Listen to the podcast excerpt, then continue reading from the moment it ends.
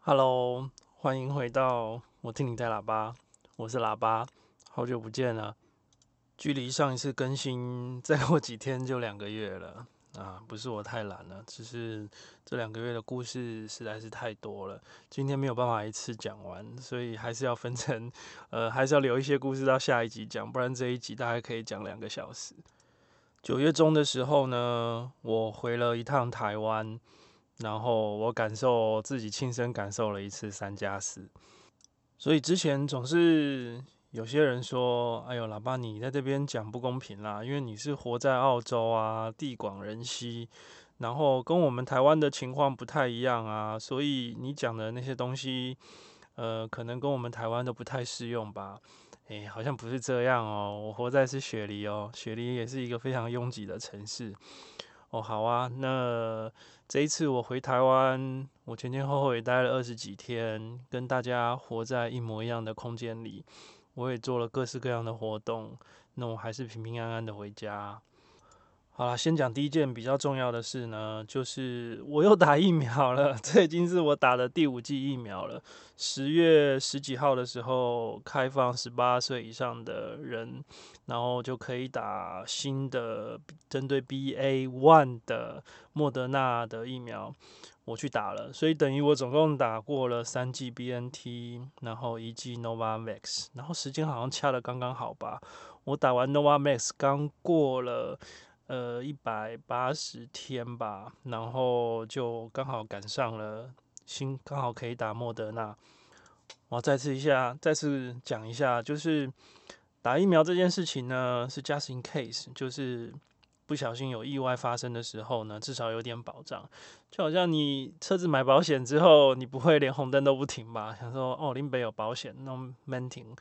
那不是这样子啊。那至于你想不想打疫苗，打完疫苗有没有什么副作用呢？有，我打完疫苗的话呢，很明显感到跟之前的 BNT 还有 Novavax 口味不一样，就是我确实喉咙痛了几天啊，而且其实我有稍微那么后悔一天两天，就是早知道不应该挑这时候打的，因为我是回澳洲的前一天赶去打的。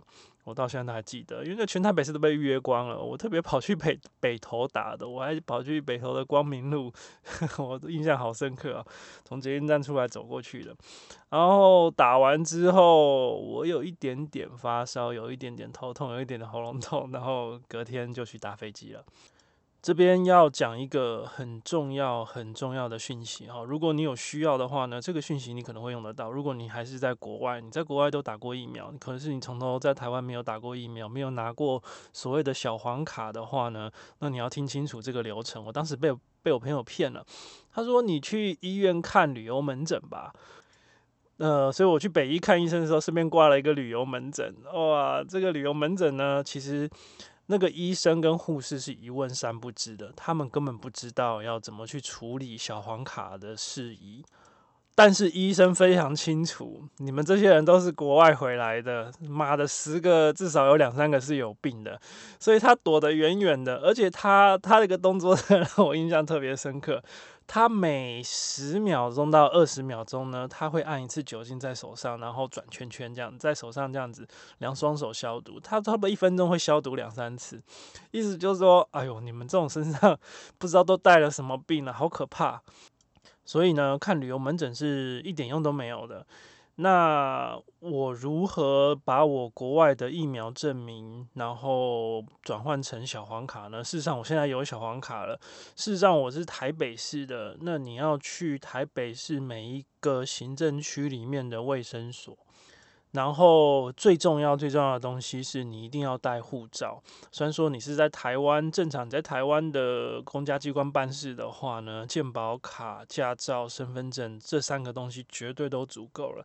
但是有一点很重要的是，嗯，国外的注册证明，它它都是写英文啊。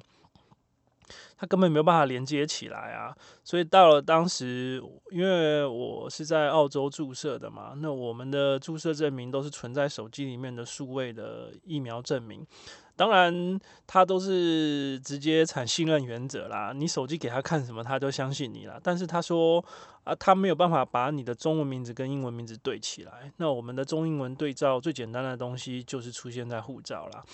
那他说没有护照就办不了，不过好险，因为我订隔离旅馆的时候有用护照去订的，所以我手机里面上网还是找得到这个资料，然后我就对给他，他就输进去电脑之后，他就说你的资料已经在系统里了。不过很重要的事情就是他的小黄卡不会回推回去你接种过什么，他是不会写的，但是他说你已经在系统里了。那后来我去打第五剂疫苗的时候，他们系统里面确实是有查到啦。然后呃，所以变得大家可能那那一整这这整张小黄卡都盖满了，然后我其实开开始盖第一格，然后是第五剂这样子。好啦，这个资料就是如果你是要从国外回台湾的话，你还想要拿台湾的小黄卡的话。因为我那时候是提前看到说台湾接下来会开放第五季啦，那既然人在的话，那我我算了一下时间，诶，是刚刚好的，就是刚好呃疫苗的间隔日期是有达标的，所以我想说那就顺便打一打。那为什么要打呢？那没办法啊，我一天要接触一两百个人，然后我们公司有一两百个司机，那你换算出去的话，那其实我是间接接触好几千人啊。那我们公司又是没有人戴口罩的嘛？那当然，我还是一样很坚持我自己的防疫措施啦。那这东西就是 just in case 啊，就等于是买一个保险啦。所以当然，我很多长辈 知道，就是说要挟我，你这个打怎么样怎么样，巴拉巴拉巴拉的，没关系啦。反正我自己综合判断，我是觉得我还是倾向于是科学比较有用啦。当然，我也知道。这个病毒变化的速度完全比不上疫苗更新的速度，因为这地球上基本上现在是大家都在摆烂啦，那没有办法，嗯，那活在这个地球上，那就只能想想出一种方法，一种节奏活下去啊。好，我们先来讲一下搭飞机的事情哈。我相信很多人接下来应该会在圣诞节或是农历新年的假期呢，想要去日本玩，想要出国玩，因为毕竟真的都已经憋了三年了啦。那我现在，呃，这应该算是疫情二零二零年一月之后呢，我第一次离开了国境，搭上了跨跨国的这个国际航班。那当然有一些 小心得啦。我经常会被人家嘲笑哈，说：“哎呦，你这种人是不是都没有社交生活啊？然后，呃，这么严格的防疫措施，跟大家有点格格不入。”不是啊，我我其实还是有社交生活的啊。那我现在都可以先跟你讲，我这趟还去看了演唱会嘞，几万人的演唱会我去看了，所以我还是有基基本的正常的社交生活。只不过呢，我基本上是动态更新啦，就是我随时会根据现场的情况，然后我自己来决定，自己来判断现在是合适还是不合适的。在我眼里，那没有一件事情是大不了的啦。嗯，见过世面的人，你说很好的一餐，然后很好的地方，如果人多的话，我基本上都是果断拒绝啦。那我们先从搭飞机开始讲。好，那我这一次从澳洲离开。呃，回到台湾搭的航班呢，就是我先从雪梨飞到了墨尔本，这是澳洲境内的航班。不过运气真的超好的哦，就是整台飞机两百个人里面大概就四个五个人戴口罩，然后我旁边坐了两个，所以运气真的是超好的。呃，到了墨尔本换了中华航空的航班啊，呃，因为那时候台湾还是要隔离，事实上飞回台湾的人不是特别多，所以他飞机呃采用的类似像梅花座的方式，就是我的左边右边都是没有人的，然后原则上他是不允许你来换位置的，那就没什么好换的啦，我是在呃中间这三排嘛，就我一个人三个位置啊，那就不用讲啦，这种航班一定是就是关灯之后大家都是躺着睡啦。不过呢，我非常清楚，我自己搭的是经济舱，所以飞机上供的两餐我都没有吃。当然啦，要飞八个半小时，那人如果都不喝、不吃、不喝的话呢，其实蛮痛苦的。所以我记得大概是飞了四个小时，也就说是凌晨大概两点半或是三点左右，大大部分大家都在睡觉的时候呢，我就跑去了厕所。诶，我要先插个题外话啊，就是，呃，过国际航班，国际航班都要过安检嘛，对吧？安检是没办法带消毒水的啦，所以我之前是自己准备了消毒片，然后我自己随身有一个五百 CC 的喷瓶吧，所以我呃过安检之前已经准备好了空的喷瓶，然后加消毒片，所以过了安检之后，呃，我自然可以去接水嘛，所以我上飞机的时候，其实我随身都是有消毒水的啦。然后晚上的时候，我就到厕所了，门关好之后，我把整个厕所消毒。这听起来真的是很荒谬啦！呃，肚子饿了啦，所以我吃了一个那个蛋白能能量棒啊，然后喝了半瓶的水，然后换了一个口换了一个口罩，外面的外科口罩换掉了，里面的 N95 还是继续戴着。然后又口罩都戴好，然后继续坐回位置啊，一路憋到了下飞机。我发现一件很重要的事情，就是中华航间、中华航空的空姐呢，呃，我在观察每个空姐，我发现其实跟我们的社会是一模一样的。当然，我相信航空公司是规定你基本上机组人员你是一定要戴口罩的，但是你也可以发现每一个人的防疫态度是差很多的。你有建议，我我有见我有嗯见到一个美眉呢，她。戴了口罩，戴了手套，然后他们是穿统一，那空姐都是统一穿那个蓝色的围兜兜嘛，就是一次性的，感觉下飞机就可以丢掉了。她自己还戴了护目镜，然后她是戴了两层口罩。那也有空姐是只戴一层外科口罩，然后呃，这位美眉是戴了一层 N95，然后再戴了一个外科口罩，跟我做一模一样的事情。然后我下飞机第一件事情就是找了一个空旷的地方。然后，当然第一件事要喝水啊，因为真的是超渴的。两个口罩都换新了，N95 口罩也换新的，外科口罩也换新的。入境的时候根本没有人啊！我入境的时候，这是我人生中 过海关最快的一次，就随到就随过了。然后后来领行李，领完行李之后就被去戳鼻子啊。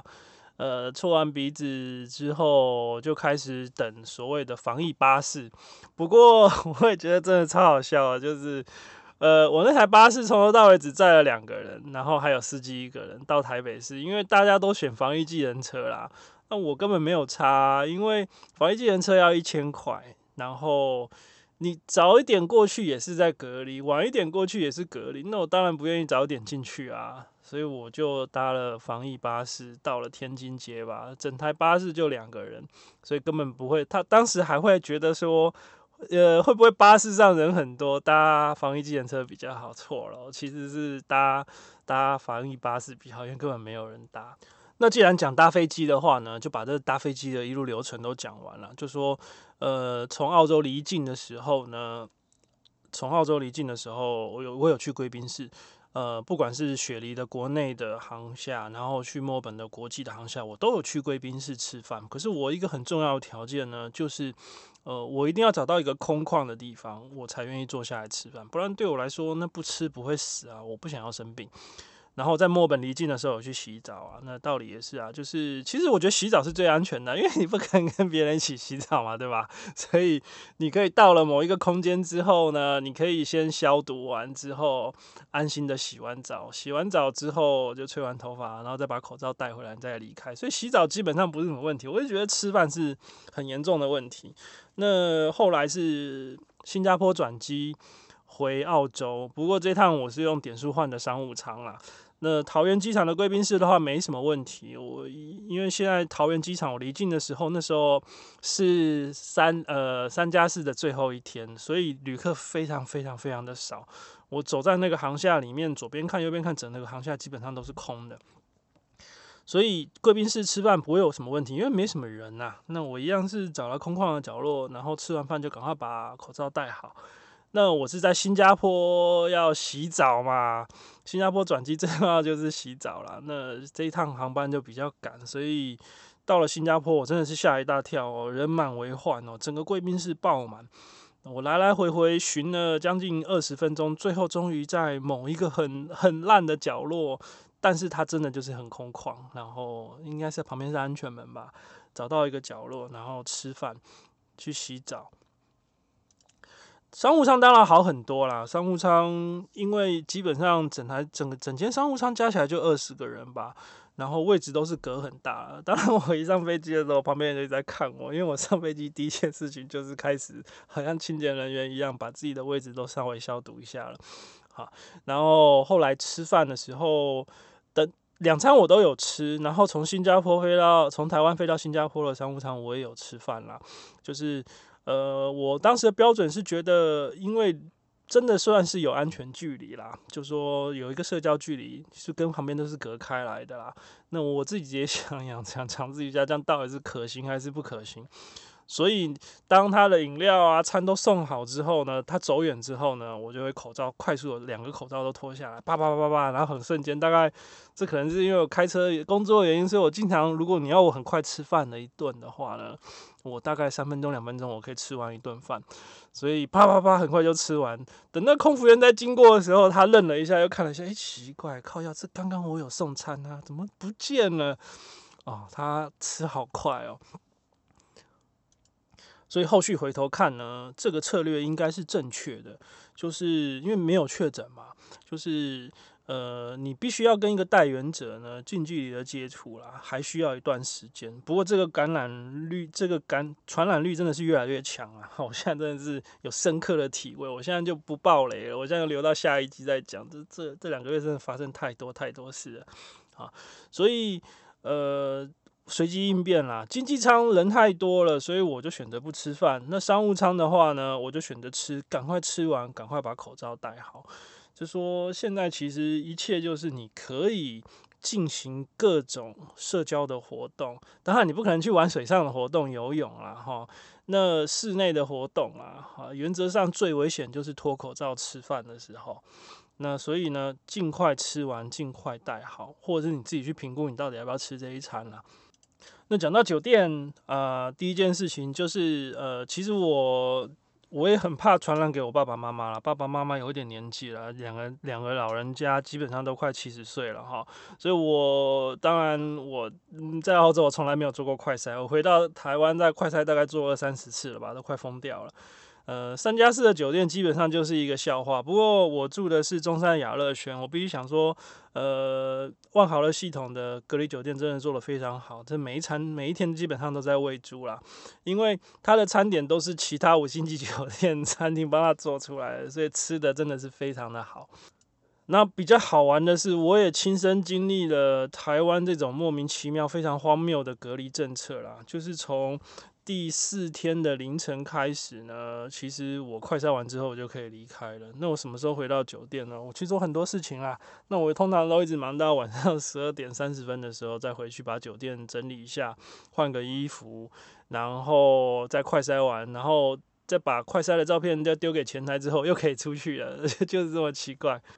所以我记得那时候三加四，我第四第第四天凌晨跑出去的时候，我就去找朋友牵摩托车了。然后我有回自己家，我见到自己的爸爸妈妈，我从头到尾我都是戴着口罩，因为就是等时间久了以后再来确定嘛。那当然后续我在台北市的行程，我基本上我大部分都是住口罩啦，因为。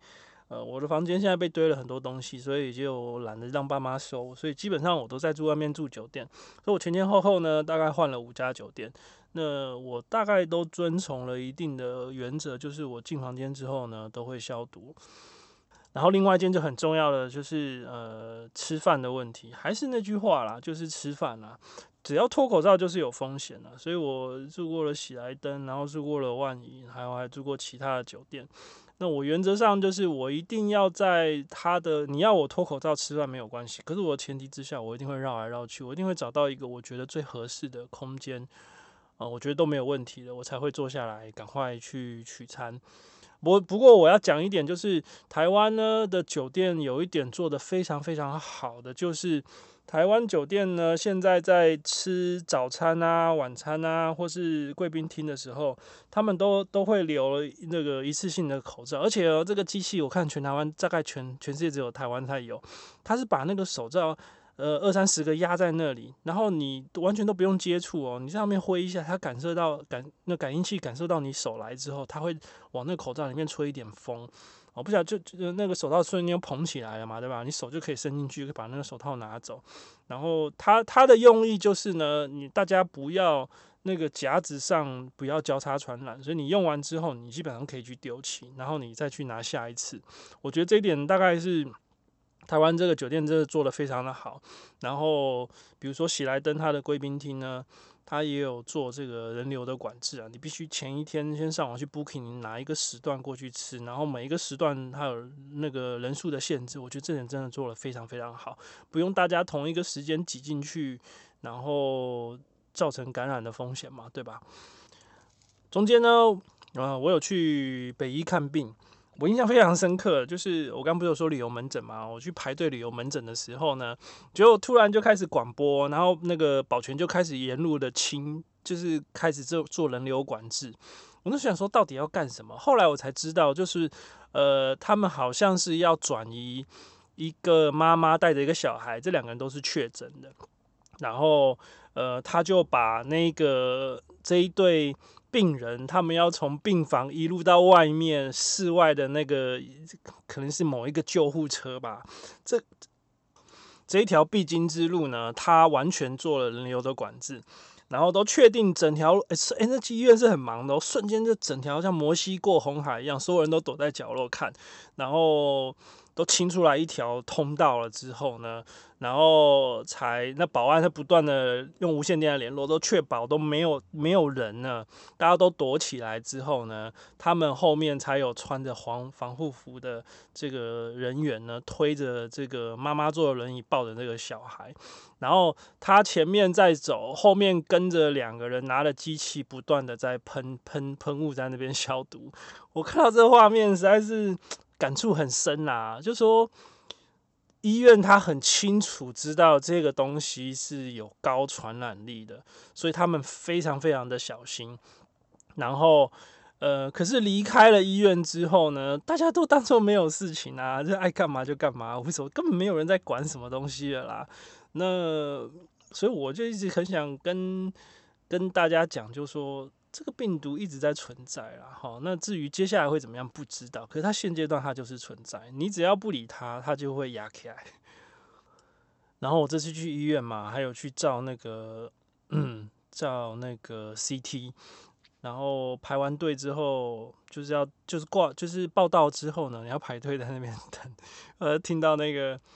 听到旁边那个护护士说：“哎、你不要去那边等哈，因为那个房间进去里面那全都是确诊的。”我说：“我靠，赶快倒倒吸一口气，然后赶快后退三步，再跑去比较远的地方等。”然后这一次我要跟大家分享一个很重要的东西，就是我从一个做医学的博士那边呢弄到了一张图，我觉得这张这张图呢非常的有用。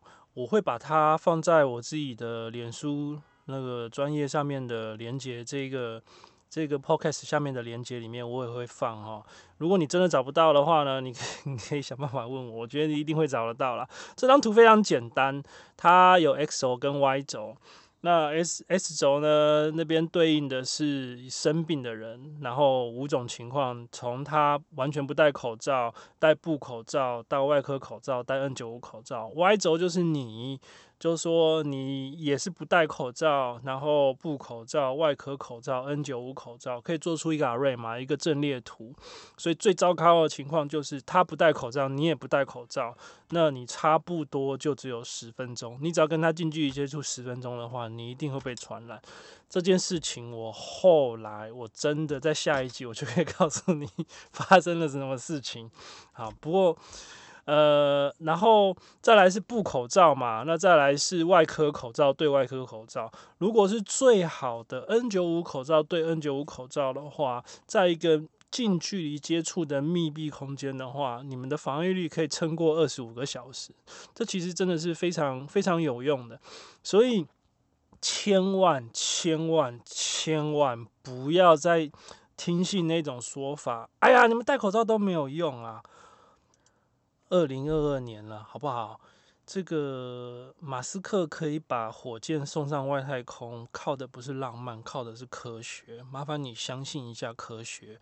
N 九五口罩设计出来是有用的，当然 N 九五有它的极限，所以你查这个表里面，你一定也会查到，如果你是不戴这个口罩，你如果你是戴 N 九五口罩，你面对一个不戴口罩的。发病的人的话，你的防护力大概就是三个小时左右。我坦白说，这个比我想象中的短啦。那我所以，我回头再想一下，我自己过去从 Delta 出现之后，我一直做对了一件事情，就是我一直坚持，就是 N95 口罩外面要多一个外科口罩，而且外科口罩因为真的很便宜嘛，一块两块台币啦，所以我基本上只要人多，我只要呃我用完之后，我马上就会把外科口罩丢了。那我之前，如果你一路有听我的节目的话呢，我之前。带 Bubble 出去玩，哈，我去旅行的时候，我们在室内的空间，我们去展览馆，然后我们搭飞机，我们下飞机的第一件事情就是把外面的外科口罩换一个新的。那回头来看的话，诶，其实这意外的多了一层防护力啦。所以这一次呢，我回台湾，我去办了很多事情，我去看了好几家医生啊，然后我我自己还去上了上了缝纫课啦，哈。呃，就不要问我为什么要学这个，因为我觉得我自己用得到，所以我去学了缝纫课。然后，呃，就刚好我选的时段就没什么人啊，就是一对一啊，老师也靠得很近啊。呃，可是我还是一样啊，从头到尾都是有防护有做好。那另外一件最重要的事情呢，就是我去看了刘若英的演唱会。演唱会就三个小时吧，就连你等待时间不会超过四个小时啦。就我记得什么七点开始，然后好像十点多结束了吧。这如果飞机都有憋过的话呢，就觉得这其实真的是很无所谓啦。这基本的常识啊，在这么多人的密闭空间的话，你口罩就是戴好，呃，然后。不要喝水，然后不要吃东西，从头到尾你就安安静静的当一个歌迷吧。当然，我一定要觉得，我一定要讲一个很靠背的事情，就是人家问我说戴口罩会不会很痛苦？像你要戴两个口罩会不会很闷？我告诉你都不会。我后来知道呢，戴口罩最痛苦的事情是什么？第一件事情一定是鼻子痒。你抓不到嘛，对不对？尤其是有时候鼻毛太长，我是戴口罩之后经常会修鼻毛，因为有时候呼吸的时候你就很怕那个鼻毛在那边飘，把你鼻子弄得很痒，你真的是抓不到它，你会疯掉的。那第二件很痛苦的事情就是戴着口罩哭掉眼泪，那真的很痛苦。嗯，我这次有回去见我奶奶啦，哈，反正。呃，各种情绪上来的时候，就是眼泪就是一直会掉啦。口罩外面那层是防水的，里面不，里面也是防水的。然后可是呢，这个里面就会有点非常的闷，然后外面就会一直流水这样子。那听演唱会也是一样啊，对不对？有时候情绪一上来之后，眼泪也是哇哇哇的掉。那没有办法啊，那当然有。有卫生纸可以擦外面的眼镜啊，哈，那那眼睛啊的泪水可以抹掉，可是，在口罩里面呢，基本上是擦不掉的，所以挺麻烦的。呃，你也知道嘛，有一句话不就一把鼻涕一把泪的，所以通常哭了掉眼泪的时候会有很多鼻涕，那可是那时候没办法醒，反正就撑着吧。那所以演唱会也就是就这样听嘛，听完之后，最后离开了离开了小巨蛋的时候，最后再找一个安静的空间，对不对？再喝喝水，其实是三个小时、四个小时，基本上问题都不大。我听演唱会中间有一句话感触非常深，刘若英她最后在讲话的时候，她说：“我今天能在这边演唱唱歌给大家听，其实我特别感谢我的家人，为什么呢？”因为他们每一天都非常的努力，保持健康，都阴着回家。阴是阴性的阴啊，就是快筛都是阴性啊，所以他今天才可以站在这边唱歌给大家听。唉，感慨万千啦，是啦，没有错啦。就说，呃，这件事情，我发现全世界已经不可逆了。这件事情已经完全变成一个个人主观意识，你自己要怎么做了。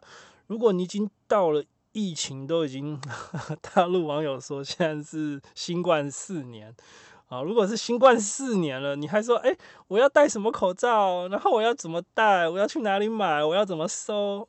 我告诉你，你你不适合玩这个游戏啊！你就你就稳稳的、安安心心的过自己想要过的生活了啊！如果你一路大概，如果你都有在听的话，那现在已经录到第十一集啦。那扣掉扣掉两三集是乱七八糟的，其他其实完整记录了整个二零二二年的发展呢。从我一开始的预言，然后推论接下来发生什么事情，我自己怎么做，我都有不断的分享。所以如果你是有仔细听的话呢，你应该大概也有自己的心得了。我们现在只不过一直在验证我们之前推测的。我们做的事情对不对？那接下来会发生什么事情？我跟你保证，我怕懒叫报警。接下来农历春节那一波，一定会有人跑出国以后呢，在玩的时候确诊，然后客死异乡。你看，接下来一定会有这个新闻。日本、韩国、泰国、马来西亚，台湾人爱去玩的地方，没有一个疫情是压得下来的。现在全部走到高原区。这几天日本一天是新增五万例哦，哦，你就不要以为你过去能出国了，回来不用隔离的事情都没有了。该生病还是会生病的哦。好啦，讲完了在台湾发生了什么事情之后呢？然后同一时间，我们来讲一下澳洲的疫情啊。就说我之前九月回去的时候，那时候我之前录过一集，就说莫名其妙的，就澳洲突然的疫情整个都荡下去了，对不对？荡下去也没有用啊，有没有？就像就像就像雪梨懂王这种天才的网红啊，有没有？什么都知道的懂王，他又开始在十月中办了一个，十月底办了一个超大型的网剧。啊，然后呢，他自己就确诊了，我这真的是超好笑啊！人家不相信科学没有问题，我那时候就又看他网上 PO 的照片，又是全部一百多个人，大家一起聚在一起，很开心的照相。我那时候心想说，这样真的没有问题吗？你真的确定这大家都是没有病的吗？都都是没有。或是大家都知道自己做什么事情吗？没关系啊，你想干什么就干什么啊。所以当时的疫情是一天一千人啊。那大概三个礼拜之前呢，疫情到了一天是新增两千人。因为雪梨现在已经没有每天在公布了，现在是一周公布一次了。好，那今天是礼拜五，所以今天拿到最新的数字，在过去的七天，一天新增是四千人。没问题，都不要戴口罩，爱干什么都干嘛去吧。我们公司到现在呢，又是只剩我一个人戴口罩。那当然我，我我是觉得越来越过得越来越自在了。为什么呢？因为我们的流动性实在是太大了。然后我一不小心就已经混到公司的中坎了哈。我学长是从我到公司，他们就没看过我的脸，因为我天天都戴了口罩。啊，所以他们也懒得管了哈，他们就喇叭就这样哈。那当然，新进来的学弟的话，我根本是一个一个屁都不用放给他看啊，你根本不用靠近我，你根本不用管我是谁，因为我根本不会跟你讲话，因为你是我学弟，我根本不用屌你，也不用问我，我什么都不知道哈。你你你要有任何事情请教我，我就会跟你说我不知道哈。那你去问你去问办公室，你去问我学长，我什么都不知道，我只是一个。呃，薪水骗子，我只想要不生病的，快快乐乐的骗下去。另外，我要讲一个很重要、很重要的事情，这是真实的发生在我们公司里。我们公司在过去的这一年里面呢，不断有高龄的司机因为健康的因素退休。这些人呢，呃，他们有一个共同的特，呃，共同点呢，就是他们都确诊过了。你也可以说，他们就是年纪到了，本来就会有病。但是这跟我过去在澳洲的经验不一样。如果你有在澳洲待过的话，你应该知道澳洲老人是非常闲的，所以对他们来说，他们上班不是赚钱，是为了交朋友，而且基本上生活压力低，然后他们基本上都是健健康康的。所以你基本上很常看到七十几岁、快八十岁的人还在工作。那我们公司走掉的基本上都是六十几岁的，这个非常不寻常。至于是不是因为 COVID 的后遗症害的，我不知道。只不过我观察到的这个现象是，很多呃六十多岁的人就瞬间就退休了，所以我才导致我们公司一直都在招人，一直都在招人。现在澳洲的各行各业服务业都还是一直处于这种状态。至于我没有办法理解其他公司发生什么事，我只能。说就是我们公司现在面临的情况就是这样子。好啦，那跟 台湾观众你们最有关系的呢，就是呢，你接下来你一定要反复的思考一件事情是什么呢？就是尾牙你到底要不要去？现在呢是十一月啦，二零二二年的十一月，跟去年二零二一年的十一月呢，我现在真的觉得太雷同了，基本上是一模一样。第一个雷同是。董王呢，他也是在去年这个时候办了一个线下的大聚会啊，然后呢，呃，去年那时候也是这个时候呢，公司就开始问说，我们要办圣诞节派对喽，你要不要来呢？那那时候我是全公司唯一不愿意去的啊。那后来的结果你也知道了哈，在这过去十一个月里面呢，澳洲有一千万人确诊。那那零头都可以去掉，因为本来大概就五六十万了哈，所以过去的一年里面有一千万人确诊，有那加上黑数的话，我估计澳洲现在应该妥妥稳稳的是百分之五十人确诊了。啊，那今天又来啦，又来啦，就说哎，老爸，我们又要办圣诞节派对喽，你要不要来啊？我答案还是很简单，对不起，我还是不愿意参加啦。哈，酒嘛，就是。都是那样，就那样啦，肉嘛也就那样啦，就见过世面，这些东西都不是什么啦。反正我现在是不想生病啦，那这点社交需求我没有这个需求，我我不可能去现场坐着看大家吃饭喝酒嘛，我不傻子。所以呢，我决定是我不参加这个所谓的澳洲的尾牙，就是他们的圣诞节聚会。那你要不要参加你们公司办的尾牙呢？那你自己去想一想吧。那你一定要回想，我大概在十个月前，我就精准的预言，你接下来一定会因为跟你同事吃饭而确诊，你会在职场上确诊，准不准我不知道，反正我不断的接受各种反馈了哈，我的。我有一个好朋友啊，香港人，那他在因为疫情之后就回香港了哈，他待了三年之后，就今年的七月来到澳洲，然后就待了到现在嘛四个月。他前几天跟我说他确诊了，因为他住在 share house 里面，两层楼，上面三个，下面三个，哈，他是其中一个，所以一栋屋子里面住了六个人。他说他超倒霉的，就是怎么样，呃，叫外卖，有人叫了外送啊，那外送在一直楼下在敲门。他心软了，他就过去开门哈，然后是一个披萨。他接过披萨之后呢，他就问了一下，他就去敲他隔壁房门的人，隔壁的房门没戴口罩，门打开，就说：“哦，这是我的披萨。”然后就给他这样子，就这样子哦，就这样哦，十秒钟不到，朋友就确诊了，就这样，就是这么厉害啊。那至于你要不要信哈，那我也不知道，反正我这些年。这这几年啊，听了各式各样的故事啊，做出来最重要的结论就是，你可以做任何事情，但是但凡你要脱口罩之前，你一定要做好你自己的评估，你要做好自己的风险控管，再来决定你究竟是要脱口罩还是不脱口罩，你到底是信这个人还是不信这个人。这件事情哈，也是我非常非常有现在感触非常非常深的一句话了哈。那今天的故事 就下面的后面还有好多好多故事啊，今天就不要一次讲完了，每次录一个小时都没有人听啊，所以今天就讲到这里啊。那我们就下一集再。